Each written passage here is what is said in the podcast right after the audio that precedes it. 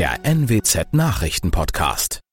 Guten Morgen zum Nachrichtenpodcast der NWZ. Mein Name ist Christian Osterloh. Moin.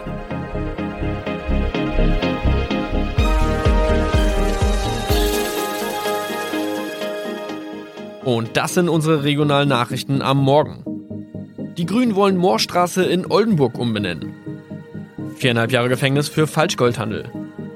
Und Landkreis Kloppenburg meldet ersten Omikron-Fall. Der Name Moorstraße könnte laut den Oldenburger Grünen rassistisch aufgefasst werden. Deshalb fordern diese eine Umbenennung. Die Straße wurde allerdings nach Hermann Moor benannt, einem der ersten Siedler in der Gegend. Um Missverständnisse auszuschließen, beantragen die Grünen eine Änderung in Hermann Moor Straße. Dann müssten alle Anwohner ihre neue Adresse in ihren Pässen angleichen. Außerdem müssten Polizei, Feuerwehr, Rettungsdienste und Anbieter von Navigationssystemen informiert werden. Die Stadtverwaltung schlug vor, ein Zusatzschild mit Informationen zur Person Hermann Mohr anzubringen. So könne man alle Irritationen beseitigen.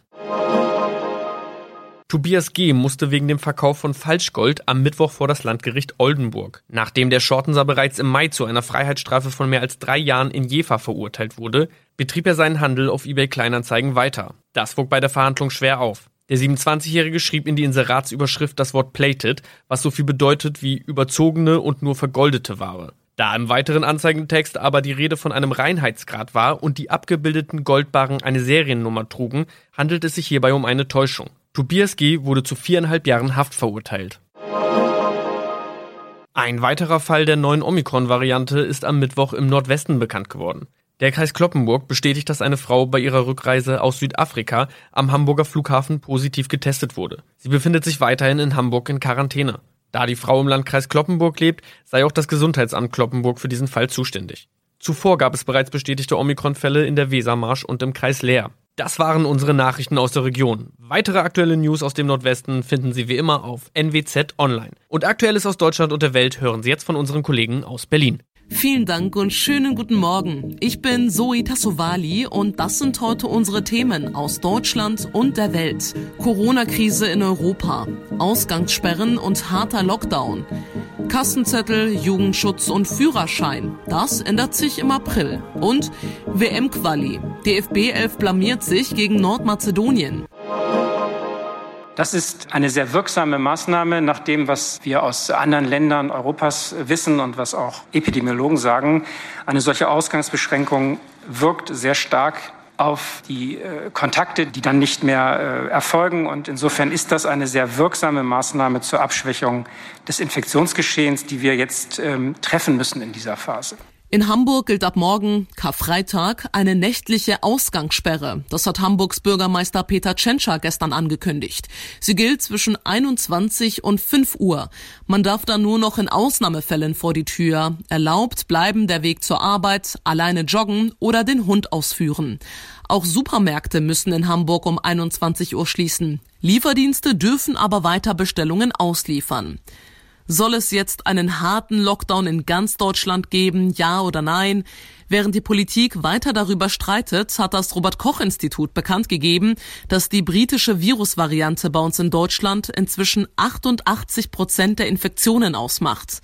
Die Gewerkschaft Erziehung und Wissenschaft fordert deshalb in der Funke Mediengruppe, in Kitas zur Notbetreuung zurückzukehren. Der Aufruf, Ostern ruhig zu verbringen, die mittlerweile als Infektionsherde identifizierten Kitas und Schulen sind über die Feiertage zu. Auch aus Sicht von NRW-Ministerpräsident Laschet wird das nicht reichen, um die dritte Corona-Welle zu brechen. Er will zu Ostern über weitere Gegenmaßnahmen nachdenken. Dabei ist die Notbremse etwa auch mit Ausgangsbeschränkungen längst vereinbart. Einige Bundesländer wenden sie schon an. Gleichzeitig bilden sich etwa hier in Berlin Schlangen vor Testzentren, weil Shoppen oder Friseurbesuch jetzt nur noch mit tagesaktuellem negativen Ergebnis geht. Jan-Henner Reitze, Berlin. In Deutschland wird also noch diskutiert, ob die Regeln verschärft werden. Frankreich ist da etwas konsequenter und geht für vier Wochen in einen harten landesweiten Lockdown. Geschäfte müssen wieder schließen, wenn sie nicht für den täglichen Bedarf gebraucht werden. Außerdem gilt eine Ausgangssperre ab 19 Uhr. Von der Wohnung darf man sich nur noch maximal 10 Kilometer entfernen, auch tagsüber. Schulen werden, die Ferien mitgerechnet, für drei Wochen geschlossen, erklärte Präsident Emmanuel Macron in einer Fernsehansprache. Wir gehören zu den wenigen Ländern, die sich dazu entschieden hatten, die Schulen nicht zu schließen, obwohl wir von der Epidemie stark getroffen wurden. Aber ja, das Virus zirkuliert in Schulen und deswegen müssen wir Verantwortung übernehmen. Ja, das Virus muss gestoppt werden. So werden wir für drei Wochen die Kindergärten, Schulen, auch Gymnasien schließen. Les crèches, les écoles, les collèges lycées. Die 7-Tage-Inzidenz liegt in Frankreich bei 375. Monat für Monat treten neue Änderungen und Gesetze in Kraft, so auch jetzt im April. Und das ist kein Scherz. Es geht unter anderem um die Führerscheinprüfung. Wer seine praktische Fahrprüfung in einem Automatikauto ablegt, darf anschließend trotzdem Autos mit Gangschaltung fahren. Voraussetzung dafür mindestens zehn zusätzliche Fahrstunden in einem Schaltfahrzeug. Außerdem werden ab heute die Kassenbons in Supermärkten und Discountern länger. Denn es müssen jetzt noch mehr Angaben auf dem Kastenzettel stehen. Zum Beispiel gibt es da ab sofort zwei Uhrzeiten, Anfang und Ende des Kassierens. Und Geschäfte müssen die digitale Version des Kassenbons an eine Cloud übermitteln. Dafür ist auf dem Bon ab jetzt ein digitaler Stempel zu sehen, eine Art Signaturcode. Und es ändert sich noch mehr. Kinder und Jugendliche sollen nämlich besser vor Gefahren im Netz geschützt werden. Ab heute gilt das reformierte Jugendschutzgesetz. Große Anbieter von Spielen und Filmen im Netz werden damit verpflichtet, technische Vorkehrungen für mehr Kinder- und Jugendschutz zu treffen. Im Netz surfen, online spielen oder Serien bingen. Kinder und Jugendliche verbringen heutzutage viel mehr Zeit im Internet als früher. Doch das birgt auch so einige Gefahren in sich. Denn junge Nutzer können auch dort bedroht, belästigt oder bedrängt werden. Plattformen müssen deshalb ab sofort sicherstellen, dass sich Betroffene ganz einfach beschweren und die Sachverhalte melden können. Außerdem gibt es nun einheitliche Alterskennzeichen Kennzeichen für Online-Inhalte. Die neue Bundeszentrale für Kinder- und Jugendmedienschutz soll die Einhaltung dieser Regeln überprüfen. Jasmin Becker, Redaktion.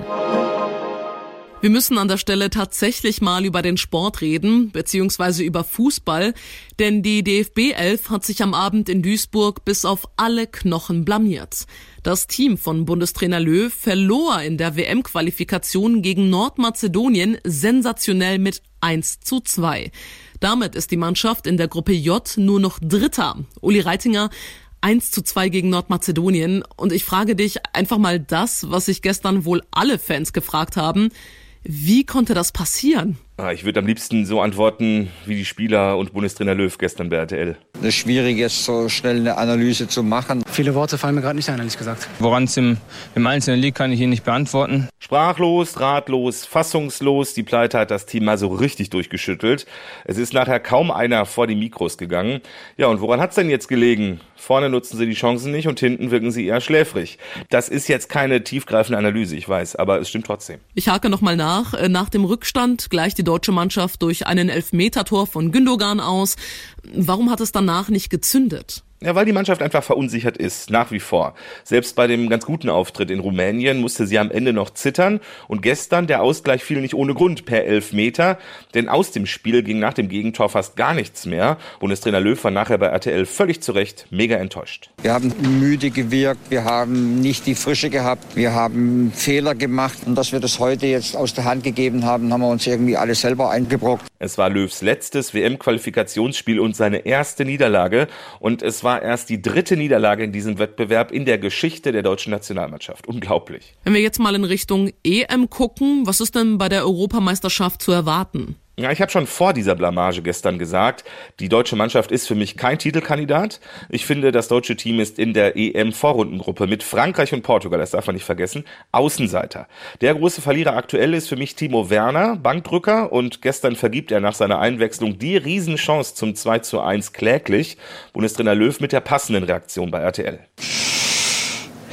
Ja, den muss er normalerweise machen, den Timo. Vor der EM gibt's noch zwei Testspiele gegen Dänemark und Lettland.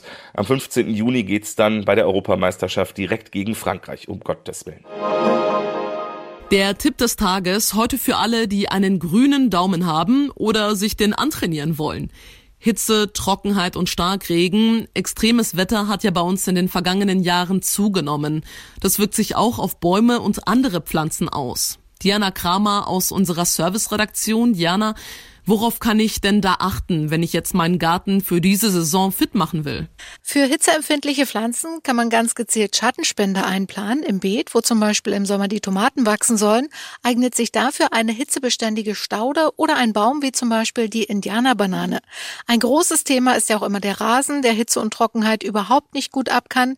Da kann man sich zum Beispiel überlegen, nur noch auf einer kleineren Fläche, auf der zum Beispiel die Sonnenliege steht, grünen Rasen zu behalten und den Rest gestaltet man etwas wilder, seht Blumen oder Kräuter. So eine Wiese kommt nämlich viel besser mit Hitze klar und es freuen sich auch noch die Vögel und Insekten. Ist es eine gute Idee, sich eine Bewässerungsanlage anzuschaffen? Also Fakt ist, wenn ich meinen Garten ständig mit viel Wasser verwöhne, dann muss ich das auch wirklich kontinuierlich durchziehen. Die Pflanzen bilden dann nämlich keine wirklich tiefen Wurzeln mehr, weil sie es gewohnt sind, von oben immer an genug Wasser zu kommen. Fällt also die Bewässerung mal aus, dann ist auch schnell alles mal hinüber. Und gerade wenn man die Anlage an den Wasserhahn anschließt, dann stellt sich ja schließlich auch die Frage, ob das nicht Wasserverschwendung ist. Lohnen kann sich hier zum Beispiel eine Zisterne einzugraben, in der kann man nämlich mehr Wasser sammeln als in einer klassischen Regentonne. Was bedeutet der Klimawandel eigentlich für Obstbäume, wie zum Beispiel Apfelbäume? Also der Apfelbaum und heimische Arten insgesamt, die kommen durch die Hitzeperioden und andere Wetterextreme einfach aus ihrem natürlichen Rhythmus. Was wir ja oft sehen, ist, dass sie schon früher anfangen zu blühen und wenn es dann nach warmen Tagen zum Beispiel nochmal Frost gibt, dann war's das für die zarten Knospen. Beim Apfel haben da Sorten bessere Voraussetzungen, die eher lange zum Reifen brauchen, zum Beispiel der Brayburn. Einzelne, auch heimische Sorten kommen dagegen langsam nicht mehr mit unseren extremen und heißen Sommertemperaturen klar. Züchter versuchen deshalb bereits, es bei Obstbäumen hinzukriegen, dass sie mehr Wurzeln ausbilden und damit mehr Wasser auch tiefer aus dem Boden holen können. Dankeschön, Diana Kramer aus unserer Serviceredaktion. Achtung, bitte heute nicht alles glauben, was wir hören. Damit meine ich jetzt nicht unseren Podcast, aber am 1. April hat es sich ja schon länger eingebürgert, seine Mitmenschen zu veräppeln. Entweder mit kleinen Scherzen oder auch groß angelegten Aktionen. Woher kommt aber diese Tradition eigentlich und warum veräppeln wir andere so gerne? Kollege Thomas Bremser, weiß man denn, wann und warum die Menschen erstmals in den April geschickt worden sind? Also es gibt zwei Ereignisse, die die Tradition ausgelöst haben könnten. Das eine fand in Augsburg statt. Der Reichstag hat im Jahr 1530 beschlossen, die Münzen im ganzen Reich anzugleichen zum 1. April.